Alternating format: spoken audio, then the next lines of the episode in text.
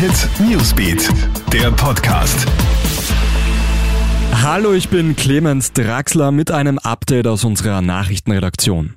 Die Taliban festigen ihre Herrschaft in Afghanistan mit Gewalt. Berichten zufolge durchsucht die radikal-islamistische Miliz bereits Wohnungen und Häuser nach Hinweisen einer Zusammenarbeit mit den Amerikanern. In der Stadt Jalalabad gibt es mehrere Tote und Verletzte, nachdem die Taliban auf Demonstranten geschossen haben. Mehrere Einwohner der Stadt haben versucht, eine afghanische Flagge zu hissen. Hunderte Menschen harren noch immer vor und auf dem Flughafengelände von Kabul aus, um aus dem Land zu flüchten dürfen ab Herbst nur noch Geimpfte ins Lokal. Jetzt denkt sogar schon Gesundheitsminister Wolfgang Mückstein über die 1G-Regel nach.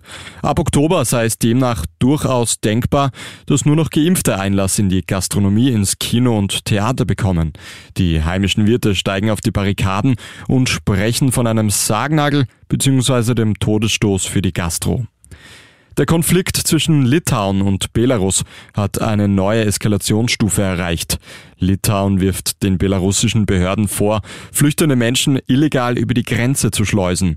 Videoaufnahmen würden beweisen, dass offizielle Sicherheitskräfte an der illegalen Migration beteiligt seien, heißt es. Litauen spricht von einer weiteren Provokation Weißrusslands.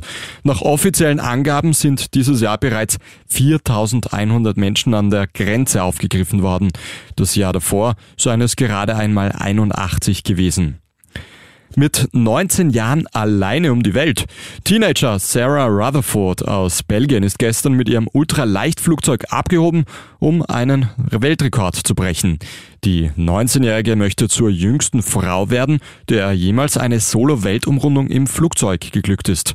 Dabei möchte Rutherford über fünf Kontinente und 52 Länder fliegen. In drei Monaten möchte sie wieder zurück in Belgien sein. Das war unser Nachrichtenpodcast für heute. Dein nächstes Update, das kriegst du dann wieder am Abend. Einen schönen Tag noch. Krone Hit Newsbeat, der Podcast.